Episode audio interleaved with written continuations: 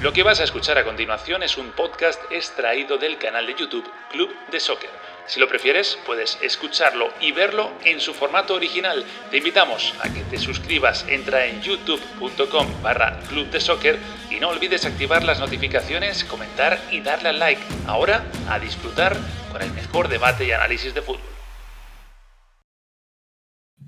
¿Qué tal? ¿Cómo estáis? Bienvenidos a Club de Soccer, noche de viernes, diez y media de la noche aquí en Estados Unidos, en horario del este. Acaba de terminar ese partido entre Argentina y Uruguay con victoria para el albiceleste 1-0. Eh, la verdad que últimamente si prendes el televisor cuando está jugando Argentina, depende de cuándo lo enciendas, eh, te da la sensación de que es un equipo candidato a ganar el Mundial o que es un equipo que no está para nada, porque puedes encontrarte también arrinconado ante cualquier equipo. Hoy ha sido lo mismo, han empezado muy bien los de Scaloni, además adelantándose, pero les ha pasado lo mismo que le sucedió en el debut de la Copa América, que le sucedió también contra Chile en eliminatorias, que le sucedió contra Colombia. Al final acaban pidiendo la hora y no son capaces de aumentar esa ah, distancia. Hoy, en cierto modo, porque enfrente hubo una Uruguay que sigue sin hacer goles, que sigue con problemas de cara al arco contrario. Es el cuarto partido consecutivo. Hoy estaban Cavani y Suárez arriba, pero no es un problema solamente de, de, quién está arriba, sino de cómo se le suministran balones. Ahora lo vamos a ver con Alejandro Figueredo sobre todo, porque le toca más de cerca, pero también con Daniel Chapela y con Carlitos Suárez, a ver qué sucede, ¿no? Y qué pasa también con la figura del maestro Tavares, porque me dicen que ya incluso se empiezan a plantear el, futuro, ¿no? Del, técnico eh, uruguayo. Tenemos equipazo, como decimos hoy. Vamos a repasar también lo sucedido en la Euro, con ese duelo entre Inglaterra y Escocia como plato principal. Hoy se ha celebrado ese punto en las calles de Glasgow, porque han vencido, han vencido un punto, le han quitado un punto al eterno rival y se lo van a jugar en la última jornada contra Croacia para intentar pasar a los, a los octavos de final. Mañana hay tres grandes partidos. España juega contra Polonia, obligado a ganar después de la victoria de hoy de Suecia. Y en el grupo de la muerte, Francia contra Hungría y Alemania contra Portugal. Por cierto, la mejor noticia del día no la he dicho todavía. La mejor noticia del día es que eh, Christian Eriksen ha sido dado de alta, se ha ido a su casa. Evidentemente queda mucho y mucho misterio sobre qué va a pasar con él en un futuro en cuanto a jugar o no jugar, pero por lo menos ya está fuera del hospital. Venga, comenzamos esta edición de Club de Soccer. Hay que hablar largo y tendido de ese Argentina 1, Uruguay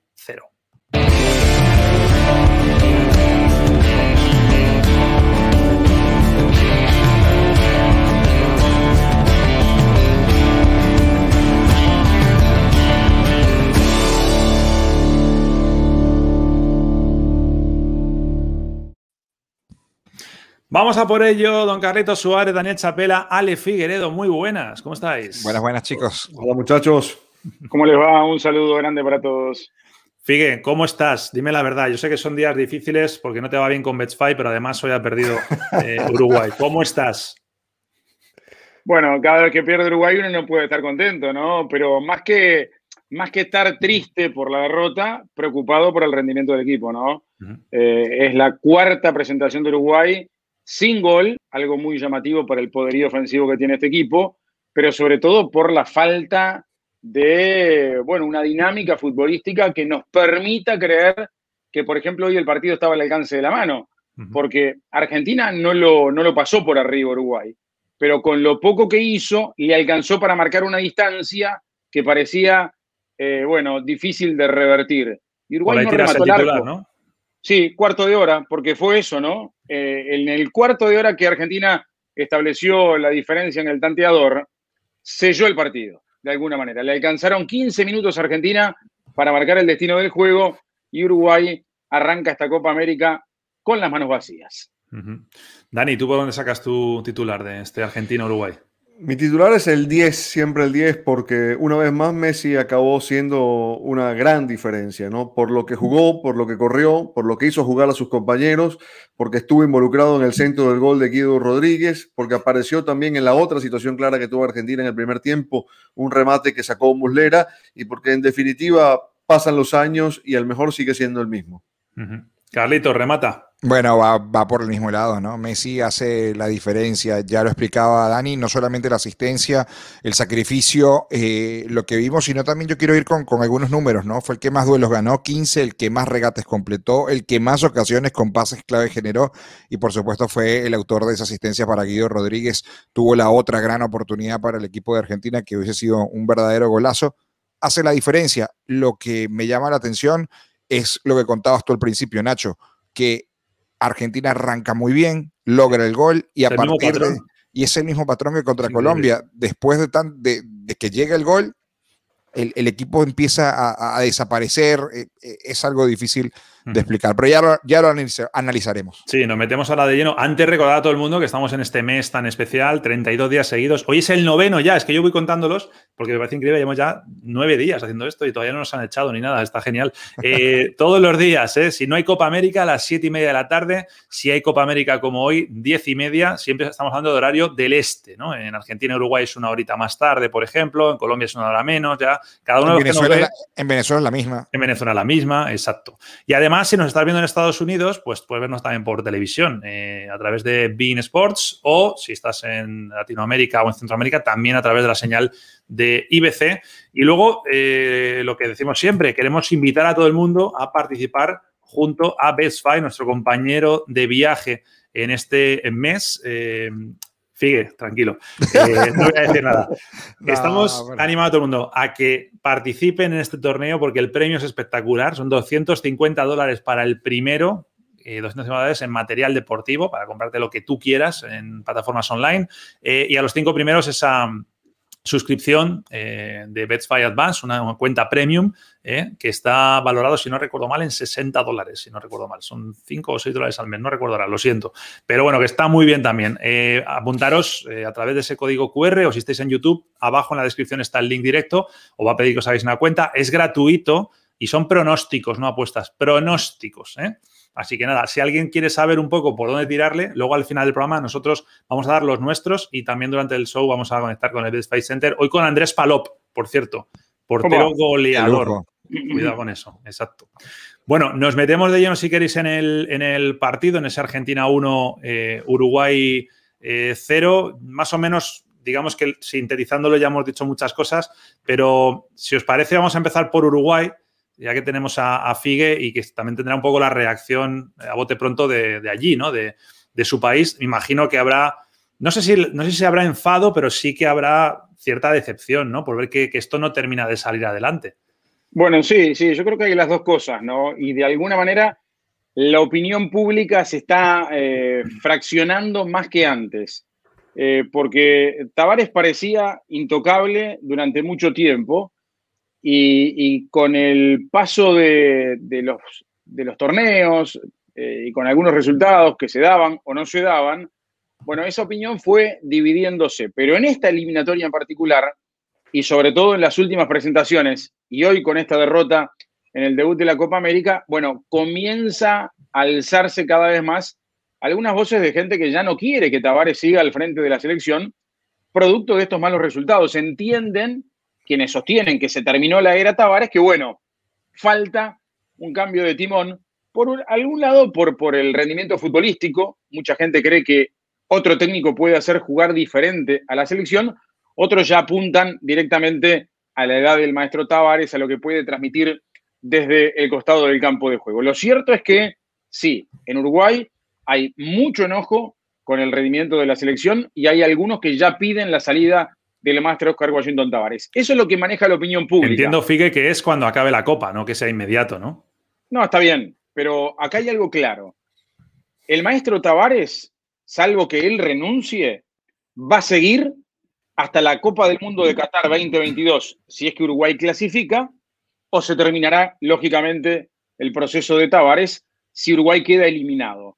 Pero difícilmente, salvo que ocurra una tragedia deportiva en esta Copa América, alguien en la selección uruguaya de fútbol tome la decisión de sacar al entrenador de la selección.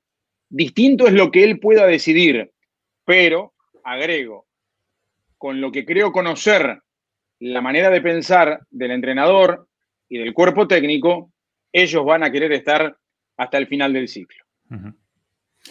Dani Carritos, ¿cómo lo veis? En clave uruguaya, luego vamos con Argentina. Eh, en Uruguay ocurre una, gran paradoja, ¿no? En los últimos tiempos, digo, porque Uruguay tiene eh, goleadores, pero no tiene gol. Eh, extraño, ¿no? Porque dos de los grandes goleadores del mundo, eh, tienen la camiseta celeste, la tuvieron hoy, ¿no? Cavani y Suárez. Independientemente de, de, las edades y los momentos de sus carreras, siguen siendo grandes goleadores. El problema es de juego, más que, más que de por qué los goleadores no aparecen, ¿no? Eh, no es un asunto de, de, falta de eficacia, sino de falta de generar situaciones. ¿no? Que no les llegan balones. Es que claro, no, no hubo remates al arco, no hubo remates. No, no se puede, es que nadie puede criticar a Cavani ni a Suárez. Apenas recuerdo una situación no ya en los minutos finales, un centro cruzado, me parece que fue de Viña desde, desde la izquierda, Sí, que, que que falla sobró a Cavani y a y Suárez. Es, es la, es la más clara que recuerdo, ¿no? Pero le, falta vuelo a, este equipo en la mitad de la cancha. Hoy Tavares hizo, hizo cambios, eh, jugó Nico de la Cruz de, arranque, después movió la mitad de la cancha, sacó a Betancourt, o sea, fue metiendo gente, incluso entró Gorriarán en los minutos finales. Y, la verdad es que no le encuentra la vuelta, ¿no? Lo- los laterales tampoco aportan mucho en el juego de ataque y, se ve reflejado en la falta de gol. Creo que por ahí pasa el principal problema, porque después todo lo demás que Uruguay tuvo siempre, la competitividad, la fortaleza en las áreas, me parece que lo sigue teniendo, pero el gol es fundamental, sobre todo cuando se compite en el máximo nivel, ¿no? Has dado un punto clave, Dani, que es el tema de los laterales. Hace rato que, Uruguay, que tiene un gran equipo y que destacamos la nómina, eh, no tiene quizás dos laterales de garantía o con regularidad que puedan generar juego por, por, por los costados, ¿no? Eh, En el medio campo también tiene eh, grandes mediocampistas, pero son muy parecidos, de corte muy parecido. Ale, corrígeme, pero hoy se especulaba que y, y, muchos pensábamos que era una broma, que Fede Valverde no iba a estar en la titular. Finalmente se Sí. decide el maestro por, por ponerlo, lo que uno piensa que es lógico, pero parece que Claro, en, el, pero- en el juego no, no termina de engranar ni con Betancourt Eh, eh, allí, ni con eh, o sea, Claro, pero- parece que se, se estorban y, y ahí es donde quizás falta o cambiar de esquema. Digo, se empecina tanto en ponerlos a estos chicos que son parte de la generación y que son muy buenos, que se olvida allí de quizás de traer a un de Rascaeta, de un jugador diferente que pueda generar balones para los delanteros, ¿no? Claro, lo que pasa es que eh, a lo largo de este proceso, también en su momento de Rascaeta tuvo su oportunidad y quizás no pudo funcionar. Cierto. Pero vamos a detenernos, por ejemplo, en el caso Federico Valverde, un jugador que todos sabemos lo que, lo que puede dar. Hoy fue una máquina de pasar la pelota mal, es decir, tuvo un par de sesiones de balones donde pudo generar jugadas de riesgo a favor de Argentina. ¿Eso se le puede reprochar al maestro Tavares? No. Yo creo que no, es decir, uno puede decir, bueno, Tavares puede tener errores en la integración, errores en los cambios, pero después los errores dentro del campo de juego son propios de los jugadores y a este nivel uno no puede pretender que Tavares le enseñe determinadas cosas a determinados jugadores. Claro. Entonces me parece que hay un cúmulo de cosas que lamentablemente se están dando en forma simultánea, bueno, que conspiran contra ese Uruguay que todos imaginábamos y que, por ejemplo, hace pocos meses atrás lo vimos en aquel partido frente a Colombia por las eliminatorias. Una, una duda, eh, tenía yo notado un, un contacto sobre Cavani en el minuto 26. Sí. eh, Sí, Para vosotros para mí no es es. penal. Para, Para mí, mí no es tampoco. penal. Para mí tampoco. Para mí no es Lo penal. digo porque lo está comentando algunos a mí me amigos ahí hizo dudar mucho, ¿eh? A mí me hizo dudar muchísimo. La, la verdad. A ti te pasa como a mí, Carlos, que no te parece penalti, pero como hemos visto tantos este año con el VAR así, que luego llaman al árbitro y sí lo No. pitan, claro. pero pues, claro, es que ya no sabemos en qué, en qué VAR estamos, ¿no? Es que yo, no- yo, no, yo, yo no veo por dónde agarrarlo, la verdad, respetando opiniones, ¿no? no es decir, hay un ligero rocecito Roce. en el zapato de Cavani que luego exagera, ¿no? Yo sí vi. Claro, pero el tema es ese, el tema es dónde cae Cavani, Claro. cuándo cae Cavani. Sí, Cavani yo cae creo- mucho después. Estoy de acuerdo, es totalmente. Al Sí. me- medio siente el, el- el roce, eh, se tira, ¿no? Claro. Y yo sí vi, yo sí vi penal, eh, otra acción en un tiro de esquina en la que Romero toma del brazo a Suárez. Hmm. Esa me pareció más penal.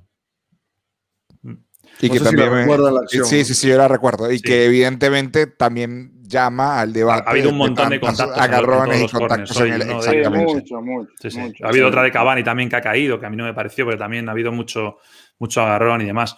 Eh, coincidís eh, los tres, en, sobre todo Carlitos y, y- y Dani, eh, en hablar, pues eso, en ensalzar la figura de manera justificada de, de Leo Messi. yo estaba escuchando el partido por una radio argentina y, la sensación que tenía era. O sea, tenía la sensación de que puede ser que hoy estuvieran más enfadados en Argentina que en Uruguay, porque realmente ha habido. Eh, lo que decíamos antes, se cumple el mismo modelo de partido. O sea, visto uno, visto todos, y, y, es lo que decía yo al principio. O sea, si ves a la Argentina del inicio del encuentro, llegas a fantasear con que a lo mejor esta Argentina a Brasil le puede meter mano a un solo partido. Pero es que luego es como el cuento de la Cenicienta, o sea, tocan las 12 y poco a poco se va volviendo a lo que era. A ver, eh, brevemente, porque ya le quiero dar paso a, Dani y a Carlitos. También es cierto que sobre el final Argentina como que se despierta y pudo liquidarlo, ¿no? Sí. Es decir, no es que terminó arrinconada Argentina. Porque también le dan más espacio una Uruguay que estaba volcada, ¿no? Yo, de hecho, eh, no, vi, no vi este partido de Argentina tan parecido a los anteriores. Me refiero a que me gustó, me gustó bastante su primer tiempo su, primer tiempo en general, porque eh, es verdad que el gol y la ocasión que señalamos de Messi fueron las más claras, pero en general eh, tuvo bastantes buenas respuestas con la pelota y, no fue Messi dependiente. Yo cuando digo que Messi fue figura es porque sobresale por los demás, pero creo que el equipo jugó bastante bien, que lo acompañó bastante bien, que el partido de De Paul fue, fue bastante mejor que, que, algún otro que le vi últimamente. Yo creo que la, la presencia de Guido Rodríguez acabó siendo determinante para eso, porque jugó Argentina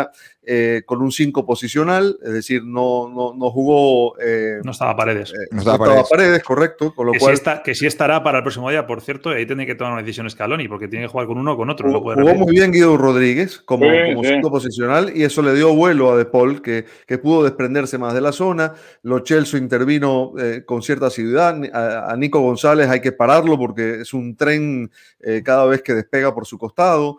es decir, los dos centrales anduvieron muy bien, el arquero da muchas garantías. Me gustó incluso el, partido o ese primer tiempo de Molina, el lateral derecho que hoy jugó como titular. Y, después es verdad que tuvo algún sofoco, pero se estaba jugando un clásico, no era un partido cualquiera el que tenía Argentina por delante, ¿no? Y, me parece que, como bien dice Figue, pudo haber hecho algún gol más en, en esas jugadas de contragolpe, ¿no? Entonces, yo creo que a ver, Argentina suele desmejorar con los cambios, eso sí es cierto, ¿no? Eh, salió Lo Celso, salió, salió De Paul, eh, no entendí mucho el cambio de cuando salió Lautaro, sobre todo que entrara Joaquín Correa por las características, ¿no? Estando con el güero en el banco, pero digamos, sí puedo concordar en que hubo un bajón con los cambios, ¿no? Que no fue el mismo equipo y con el desgaste también, pero creo que fue un partido más completo que, que los que estamos tomando como referencia del pasado, ¿no? Y, el mérito quizás está en que hubo seis cambios, ¿no? Con respecto al, partido pasado. novedoso. Cambió a los laterales. Eh, bueno, el, trabajo de Romero creo que no lo vamos a, descubrir hoy. Eh, hoy por hoy es el mejor central argentino que hay en la actualidad. Una temporada en Italia eh, tremenda me parece que se redime un poco el trabajo de Otamendi, que no había tenido una buena presentación en, el primer partido. Eh, yo siento que no es un delantero para seguir en la selección argentina. Creo que hay mejores centrales, incluido Martínez Cuarta.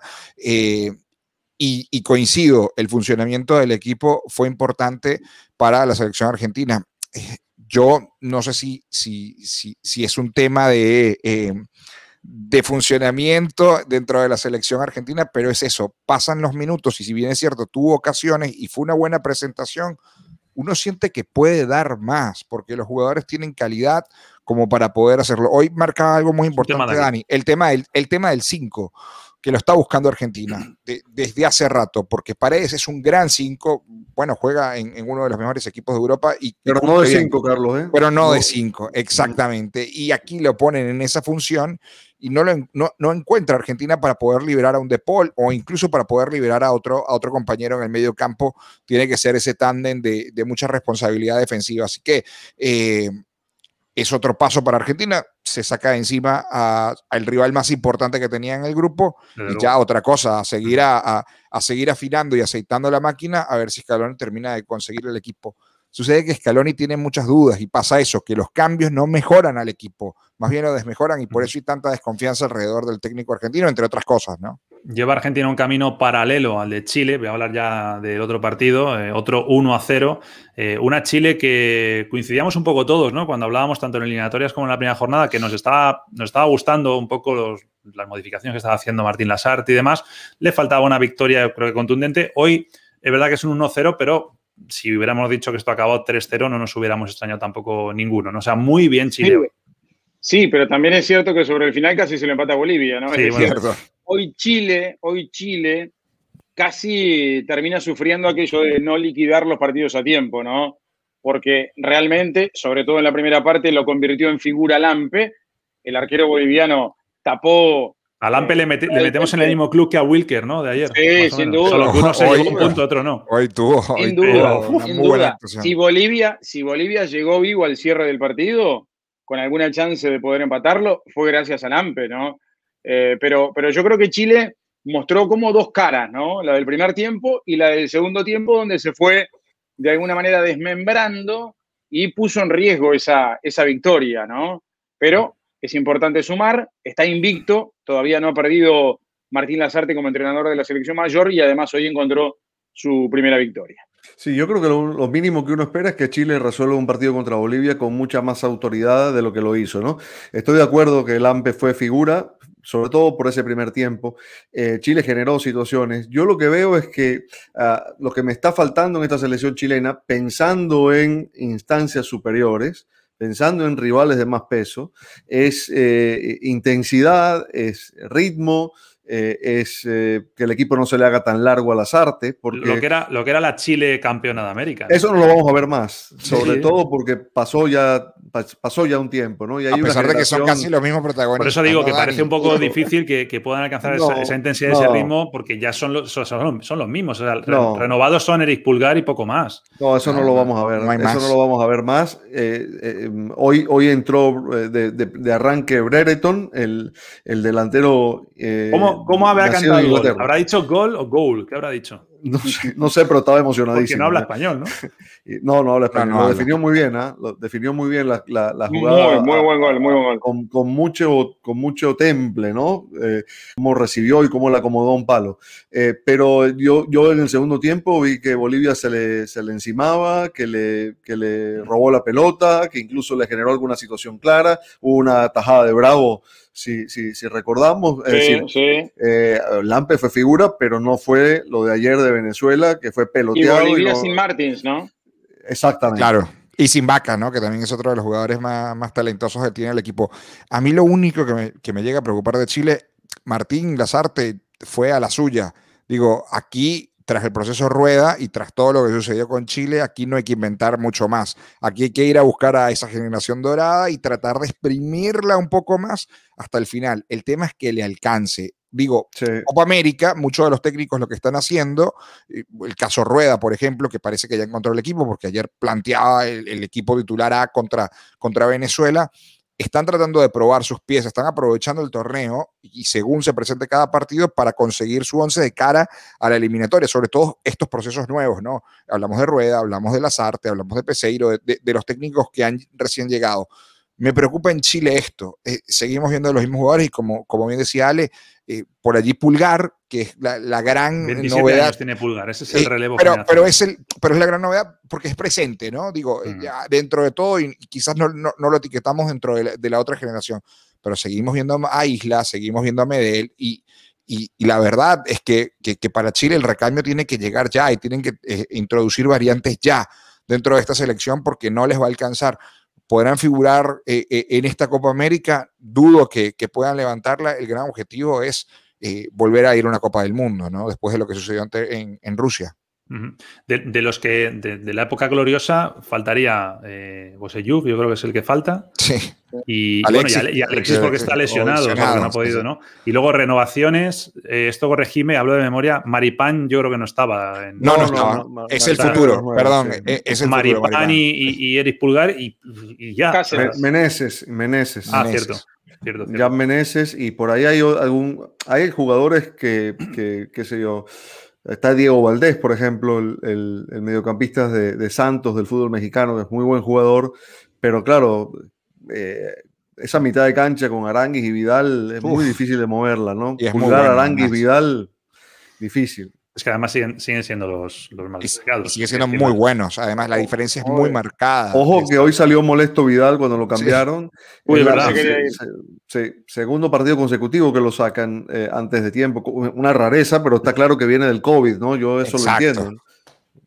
Lasarte ya hoy ha conocido a Vidal, ¿no? Si no le conocía todavía, hoy ya le, ha conocido un poquito más de cerca. Nah, le conoce, sabe, sabe, con quién está tratando. Digo en sus carnes, digo, lo agradable que puede ser Arturo Vidal.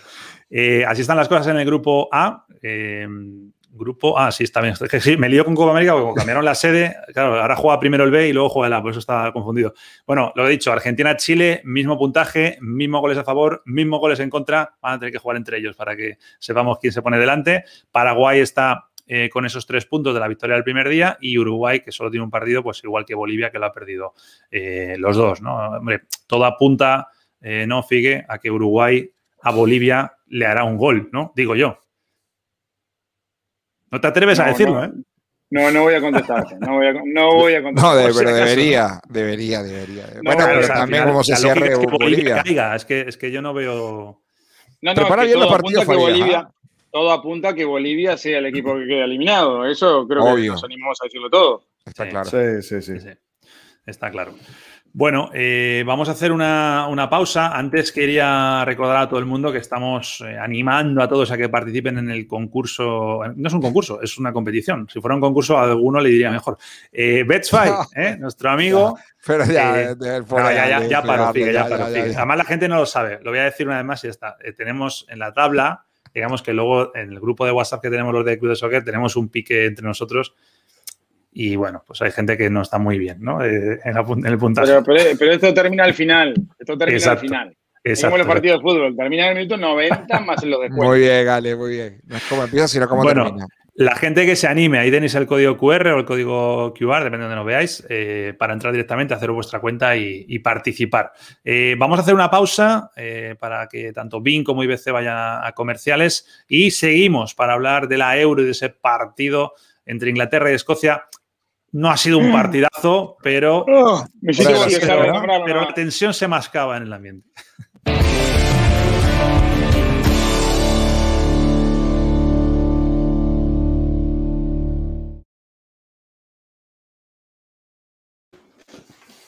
Bueno, backstage, aquí estamos. en cuenta, ya no lo digo. Bueno, mira, eh, hasta ahora de, que, ya podemos ver, ya, ya, hemos visto a todas las selecciones. Eh, claro, habrá, habrá equipos que crezcan con la competencia, pero ya sabíamos de antemano que Brasil estaba un por arriba. Dos. Claro, es que decir uno suena a poco, ¿eh? Sí, bueno, quiero decir, bueno, sí, uno, dos escalones, pero de lo que vi, está difícil. ¿eh? Mira, os voy a preguntar una cosa, que hay poco tiempo, pero lo quería preguntar un día de estos que hayan menos, menos partidos. Un buen tema para hablar un día es qué, podría hacer Brasil en la Euro. Como hemos hablado ayer, ¿te acuerdas, Figue, del nivel que se está viendo en Europa y tal? Esta Brasil la sueltas en la pelearla, Euro. Pelearla, pelearla. sí, para ganar. El único, el único. Con respecto, los demás pueden, Uruguay, Chile, Colombia, Argentina, van a intentar meterse en cuarto. Bueno, depende del grupo que le toque, ¿no? Claro. Pero ganar, ganar, República Checa y todo esto. Se toca el Macedonia del Norte con, Austria y, y Kosovo, está complicado. Eso sí. Pues, pues nada, ahora vamos a hablar de la, de la euro. Es verdad, tiene razón Figue, cuando abría la boca y bostezaba, el partido ha sido. Además, la hora, la hora no ayudaba porque en Europa era de noche y aquí era la hora de la siesta, con lo cual o sí ayudaba, sí ayudaba a agarrar el sueñecito, ¿no? Pero es verdad que, bueno, la rivalidad es enorme, ahora lo vamos a, comentar, ¿no? Eh, eh, me ha llamado la atención porque, fijaros, yo pensaba que era el duelo que más veces se ha dado, eh, Inglaterra-Escocia, y no es ese. ¿Sabéis cuál es? ¿Cuál es? ¿Cuál, diríais? ¿Qué, dos selecciones se han enfrentado más veces que Inglaterra y que Escocia? ¿En Europa o en el mundo? En el mundo, en la historia de. Uruguay-Argentina. Uruguay-Argentina. No. ¿No? No, no, Os di una pista, que quedan 20 segundos. Son dos países que fueron uno. Alemania. ¿eh? Alemania. Austria y Hungría. Oh. El imperio austrohúngaro. Austrohúngaro, sí. Señor. Mira, qué detalle, ¿no? no, no Sí, no me acuerdo el número, pero si uno eran 115, el otro eran 118, una cosa así. O sea, son muy, muy cercanos. Venga, vamos a volver, que volvemos ya de pausa.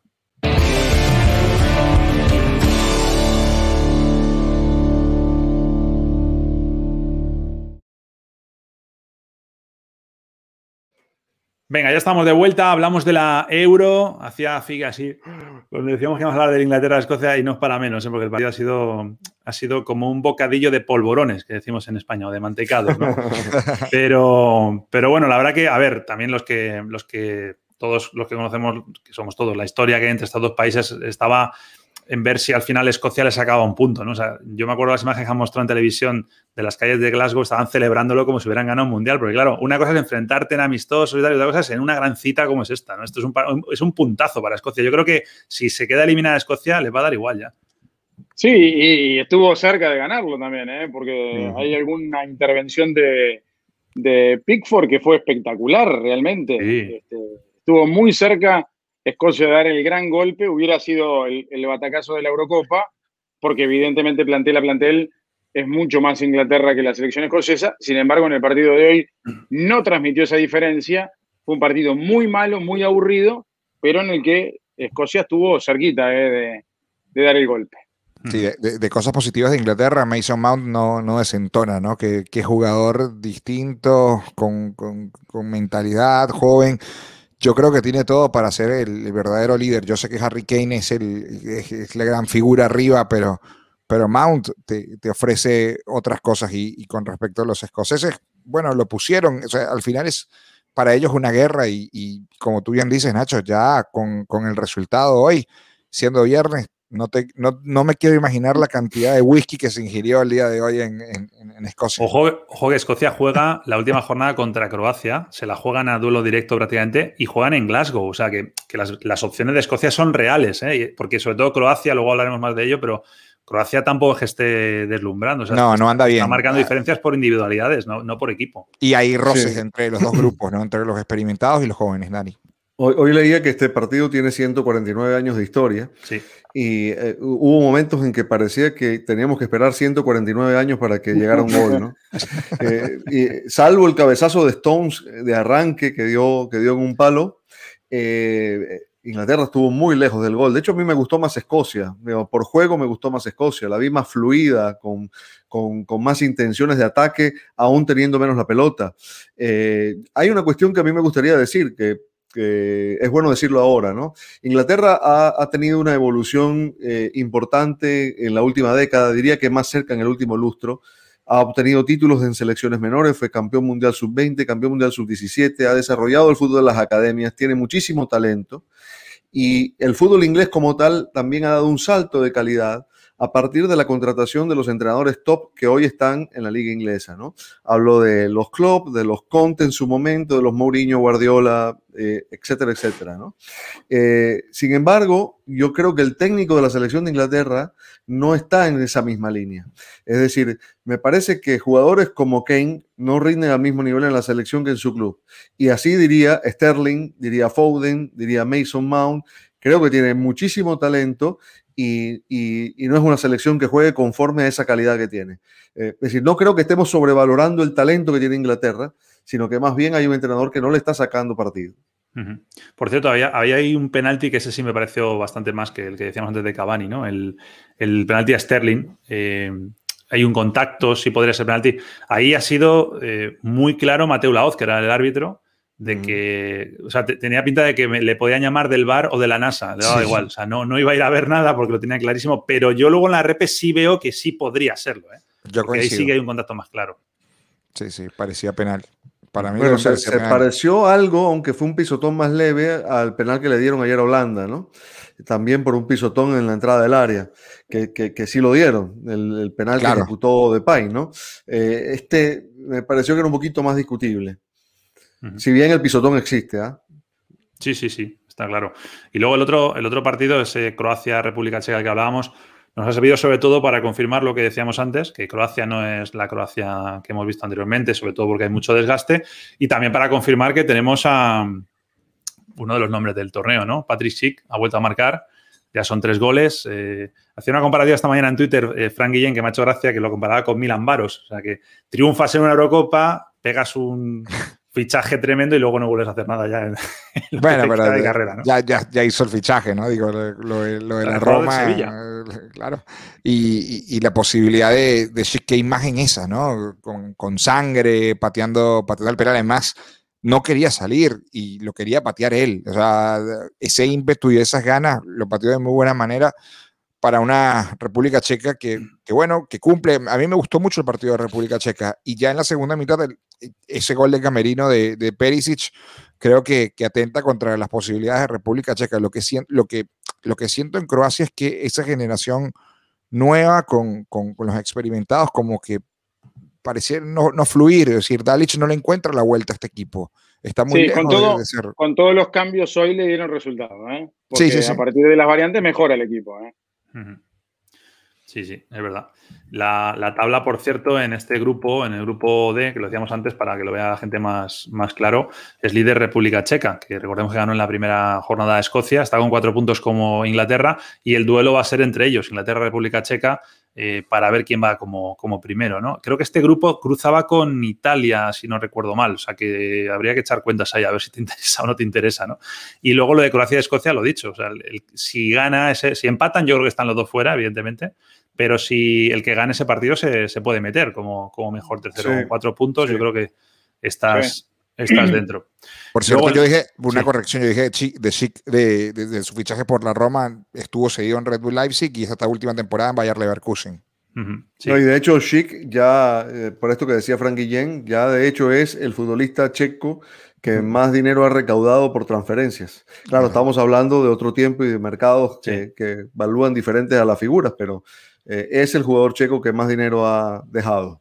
El otro partido lo pasamos muy por encima, Suecia-Eslovaquia. Eh, bueno, lo más importante de esto es que Suecia ha ganado haciéndose el sueco, ¿no? Y, al final esta, esta, victoria tiene mucho que ver con lo que vamos a hablar después de la pausa, que es el partido de mañana de España. O sea, este, este partido le mete una presión a España enorme, ¿no? Porque le obliga, ya estaba obligado, pero más aún todavía, a ganar a, a Polonia, ¿no? De Suecia no esperamos mucho, ¿no? Más allá de cerraditos y luego un penalti para llevarse los tres puntos. Sí, con Forsberg como protagonista y saca otra vez en una muy buena actuación. ¿no? Hoy él tuvo una muy buena jugada y no, no lo pudo concretar. Eh, poco de Eslovaquia y, eso. Al final, una victoria que le vale para estar ya en la próxima ronda y meterle presión a España. Sí, Suecia es una selección que se encuentra más cómoda en el papel de, víctima, ¿no?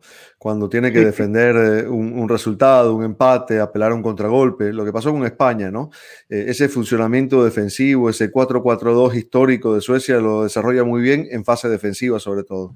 Cuando eh, el rol cambia y ellos tienen que ser protagonistas, es otra historia, ¿no? Cuando el partido te obliga a, a tener que desarrollar eh, opciones para tus atacantes y otro tipo de juego. Ahí es bastante más limitado Suecia, pero bueno, ganó el partido que tenía que ganar, ¿no? Porque yo mm. creo que esto ya le da la, le da la clasificación. No sé en qué lugar, pero le da la clasificación. Mira cómo está ya con cuatro puntos. Eh, lo dicho, mañana, luego lo vamos a hablar tranquilamente, pero vamos, el partido de España, si ya estaba marcado en rojo después del pinchazo de la primera jornada, lo de mañana es, es bastante importante. Vamos a hacer eso, vamos a hacer una, una pausa y a la vuelta eh, hablamos eh, de los tres grandes partidos que hay mañana. Eh, el España-Polonia por la presión que tiene España, pero luego hay una Alemania-Portugal, ¿no? Y vuelve a jugar Francia, que yo creo que es el gran atractivo de esta, de esta Euro. Venga, no os mováis, ¿eh? Volvemos ya.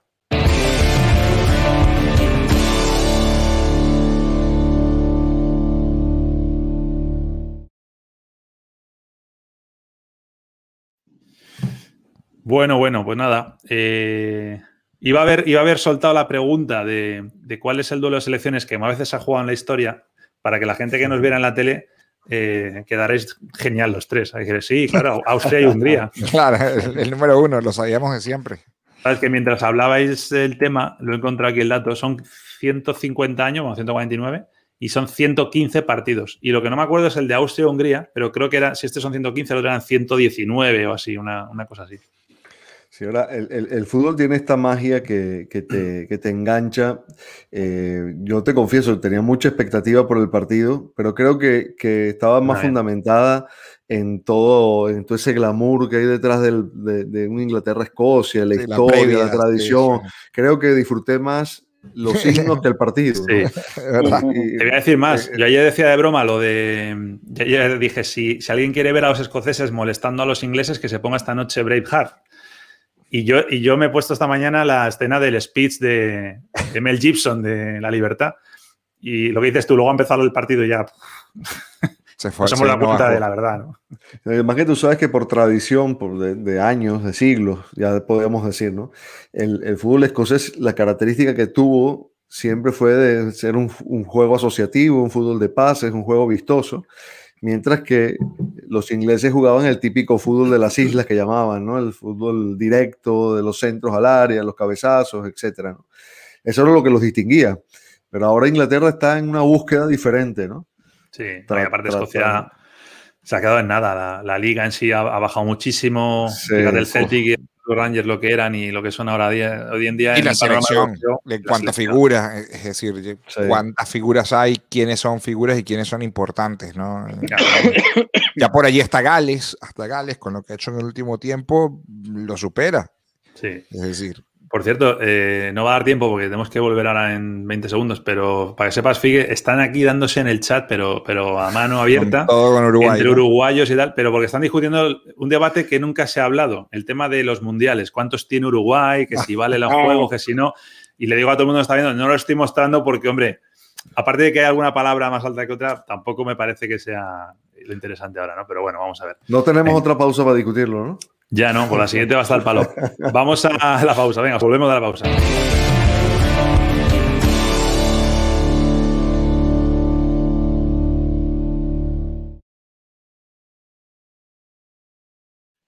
Venga, ya estamos de vuelta. Lo dicho, mañana España-Polonia. La gran novedad en España es que ha vuelto eh, Busquets a la concentración. Y ojo, porque ha dicho Luis Enrique que lo mismo hasta juega, pese a que lleva mucho tiempo fuera de la, de la concentración, lo cual me parece que es una mala noticia, pero bueno, ahí está un poco el debate en lo de Morata, ¿no? Mañana, ¿qué creéis? Yo creo que va a jugar. Bueno, Morata, por supuesto, que lo ha confirmado Luis Enrique, pero yo creo que mañana juega Gerard Moreno también. Van a jugar los dos, yo creo. Lo va a poner Morata y más, dijo, ¿no?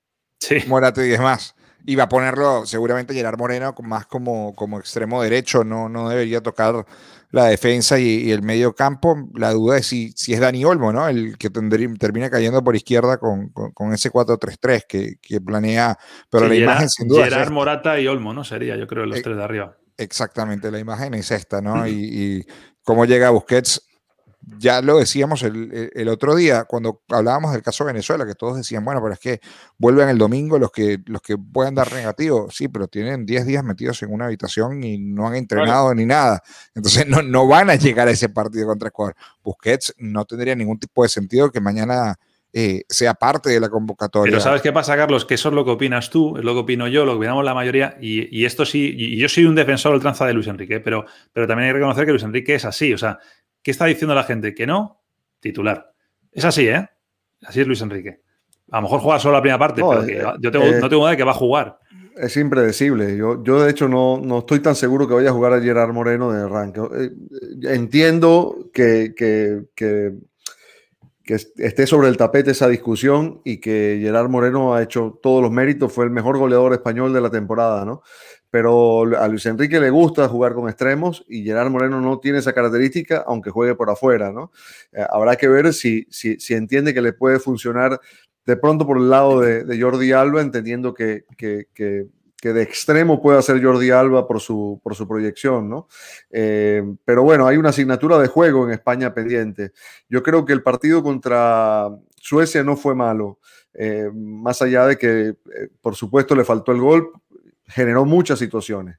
Entonces, me parece que la, la, la, línea de juego la tiene que mantener y tratar de ser más eficaz. Si eso se soluciona con Gerard Moreno, perfecto, ¿no? No, no, no sé si es un problema de goleador más que de, de, juego, ¿no? Sí, pero para mí se compra un problema, se compra un problema Luis Enrique cuando personaliza tanto la historia en Álvaro Morata, es decir, claro. por ir contra la opinión de la gente, eh, terminás minimizando el equipo, potenciando una situación individual que te puede transformar en rehén de esa propia situación, ¿no? Entonces me parece que no es un buen camino el que elige Luis Enrique eh, en esa faena de eh, defender al jugador, de darle confianza, porque es eso también lo que hace, obviamente. Pero si las cosas no salen mañana con Morata, ¿qué pasa? ¿Hasta cuándo es eso de que es Morata y 10 más? Me parece que no es bueno el camino que elige el entrenador. Sí, le, le encanta esos, esos desafíos a, Luis Enrique. Hoy habló Morata también eh, y decía que... Está muy bien. pero que sí le afectó. ¿ah? habló, dos veces, evidentemente, que que no entiende por qué lo, lo, pitan, lo cuestionan. que él entiende que fue un fallo importante. Primero dice, he tenido fallos mucho peores, realmente, y decía, yo soy el, primero en hacer autocrítica, entonces no entiendo por qué el público de mi país me pita por, por algún fallo y me trata de esa manera, ¿no? También es un problema de análisis, yo creo, porque eh, el, el, Morata se pierde un gol, pero Dani Olmo se pierde un gol. Claro, Gerard Moreno. Otro más. Gerard Moreno falló uno también al final. Lo que pasa es que, claro, el 9 es Morata, entonces... y la mirada está puesta sobre él, claro. Claro, es lo normal, ¿no? Eh, hoy Luis Enrique, por cierto, en la defensa Morata, eh, apeló a unas estadísticas no del todo correctas, por cierto. No, no. medio manipuladas. No se las pasaron muy bien. Oye, vamos a hacer una cosa. Voces muy autorizadas, las de los cuatro, pero vamos a hablar con alguien que sabe lo que es estar en una concentración de la selección española y que además nos va a hablar del España-Polonia en clave de, de pronósticos. Mirad, mirad, mirad con quién vamos a conectar. Venga, vámonos al Betsfight Center hoy con Andrés Palop. Te voy a decir lo mismo, no me pongo de pie porque me salgo de plano, pero qué gustazo tenerte con nosotros. Un abrazo grande. Un placer, Nacho, estar con vosotros. Bueno, eh, vamos a ir enseguida con pronósticos, pero antes yo siempre os pregunto, porque la gente os tiene a veces un poco perdido, sobre todo en este lado del mundo, que os han seguido en activo, pero luego ya a lo mejor no os han visto tanto. Eh, ¿Qué hace Andrés Palop hoy en día? Estás, estás eh, bueno, te sacaste el título de entrenador y has estado entrenando también, ¿no? Sí, así es, Nacho. Eh, aparte de, colaborar con Best pues eh, somos también eh, entrenadores. en este caso, pues bueno, tuve un par de experiencias en equipos de segunda división B aquí en España y, es la, profesión que me gustaría desarrollar durante, durante el futuro, ¿no? Pero bueno, sabemos que, somos muchísimos entrenadores, que, a veces cuando uno lo desea, pues cuesta un poquito más entrar en esa ese círculo de entrenadores o de, poder entrenar y, bueno, ahora mismo pues estoy sin equipo y, bueno, esperando a ver si sale alguna oportunidad para poder eh, desarrollar mi, trabajo que, evidentemente es por lo que lucho y por lo que peleo. Sabes que cuando me dijeron en Betfair que ibas a estar tú hoy, dije, es el día perfecto. ¿Sabes por qué? Porque a partir de mañana en la Euro va a empezar a haber muchos palops, o sea, muchos porteros que sube a rematar en el minuto noventa y tantos, a ver si hace un gol como que hiciste tú con el Sevilla en aquella Europa League.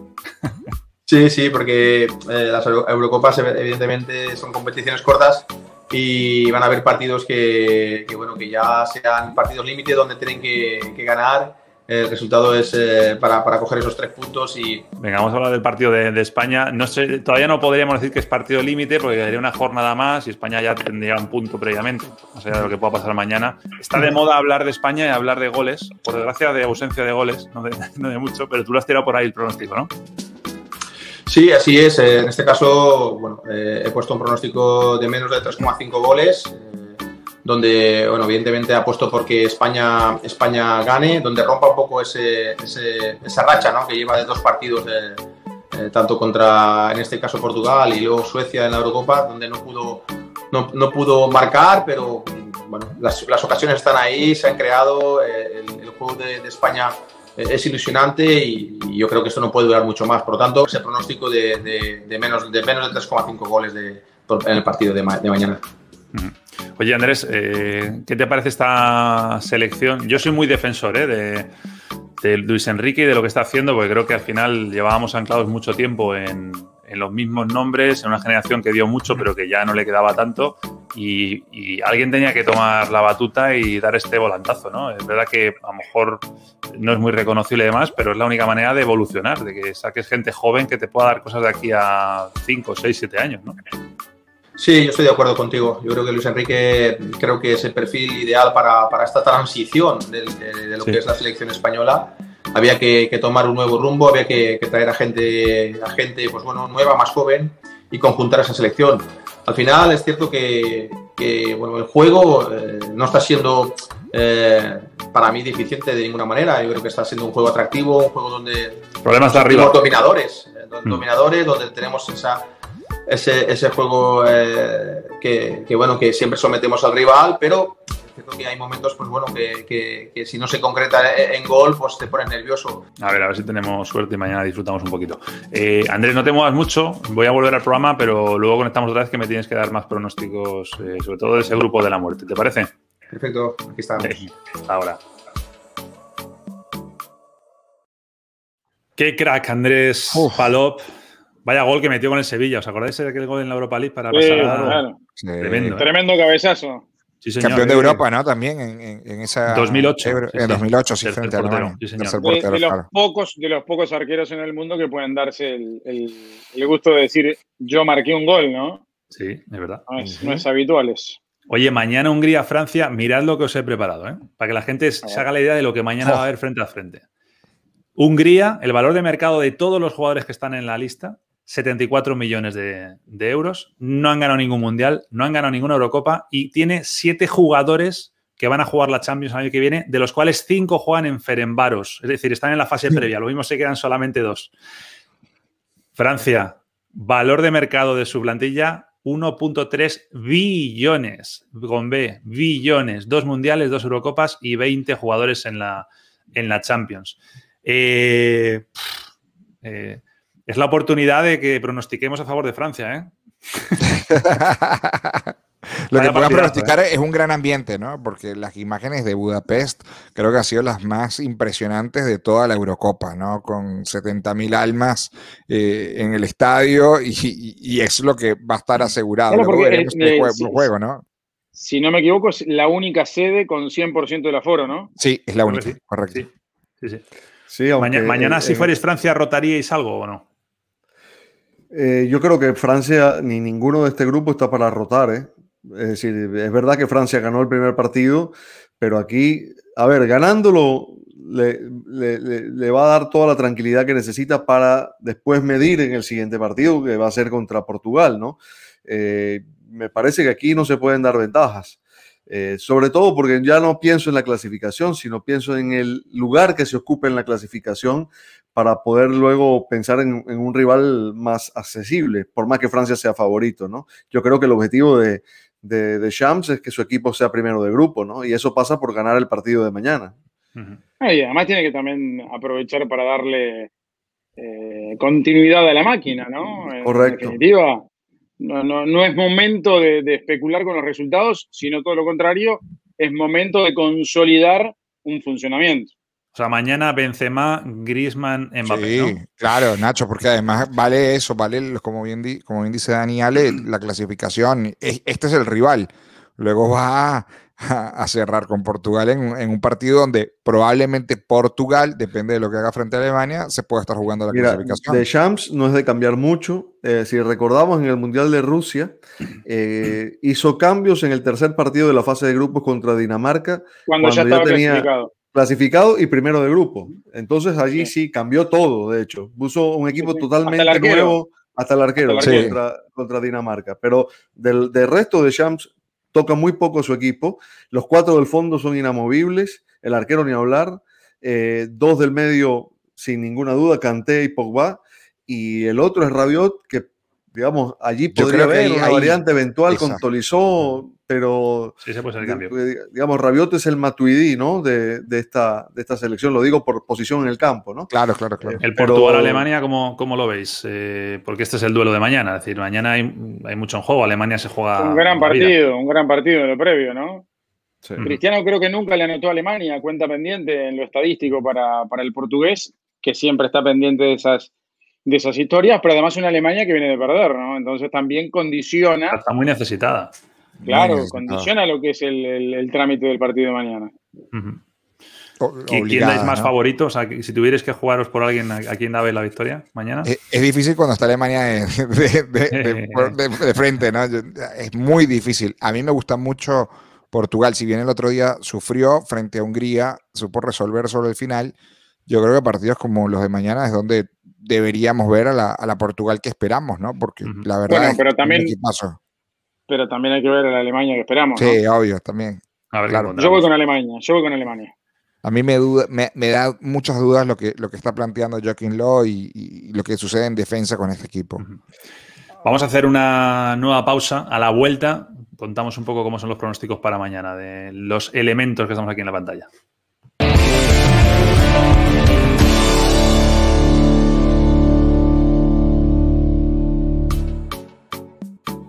Venga, como hacemos siempre, aprovechamos las pausas de la tele. Están ahora mismo en comerciales tanto Bean Sports como IBC. En YouTube seguimos, seguimos y siempre pues aportando cosas de, mucho valor. Por ejemplo, otra conexión con Andrés Palop, que sigue por ahí en el Betfair Center, y que hay que hablar del grupo de la muerte, ¿no? Eh, y de la cenicienta, del grupo de la muerte de Hungría. Sí, así es. Eh, bueno, eh, en este caso hemos, hemos ah, pues hecho un pronóstico en el Hungría-Francia donde, donde eh, hemos eh, o que creemos que no van a, marcar a ambos equipos. Es decir, yo creo, yo he puesto por una victoria de Francia, evidentemente, porque es un equipo eh, muy fuerte, lo, hemos, lo, ha demostrado en su juego, en su último partido, bueno, en su primer partido frente a Alemania, donde ganó 1 a 0, pero es cierto que es un equipo muy equilibrado. Para mí, uno de los más equipos más equilibrados de la, de la Eurocopa, donde tanto ofensivamente como defensivamente, a la hora de hacerles un gol va a costar muchísimo. Hungría viene de perder 0-3 en frente a Portugal. El pronóstico de mío es este, ¿no? El, que no marcarán ambos equipos. Está además muy bien la cuota, 1.57.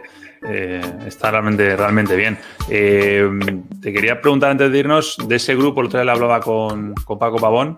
Eh, ¿Cómo crees que va a acabar el orden del grupo? Entiendo que para ti Hungría será última, pero los otros tres, ¿cómo acaban? ¿Primero, segundo y tercero? Bueno, es difícil, es difícil. yo creo que, que Francia es la favorita. Evidentemente, Alemania va a estar la segunda. Yo creo que estas dos son las favoritas para, para, para el pase de la siguiente ronda.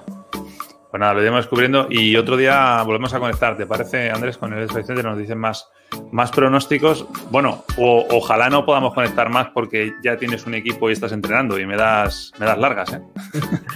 Bueno, ojalá, ojalá.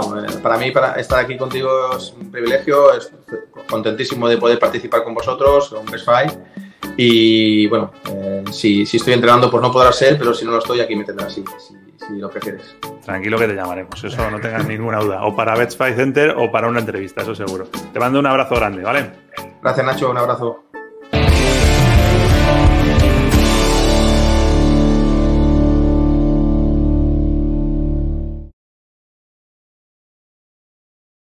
Venga, nos quedan 30 segundos. Daniel Chapela, el que mejor va en la clasificación dentro de los que estamos en, en eh, Club de Soccer. Cuéntanos, mañana a, qué le, a qué le atinamos. Bueno, en el Portugal-Alemania, que habrá gol en los dos tiempos, eh, debía haberle puesto un stake más grande, porque yo creo que eso va a pasar.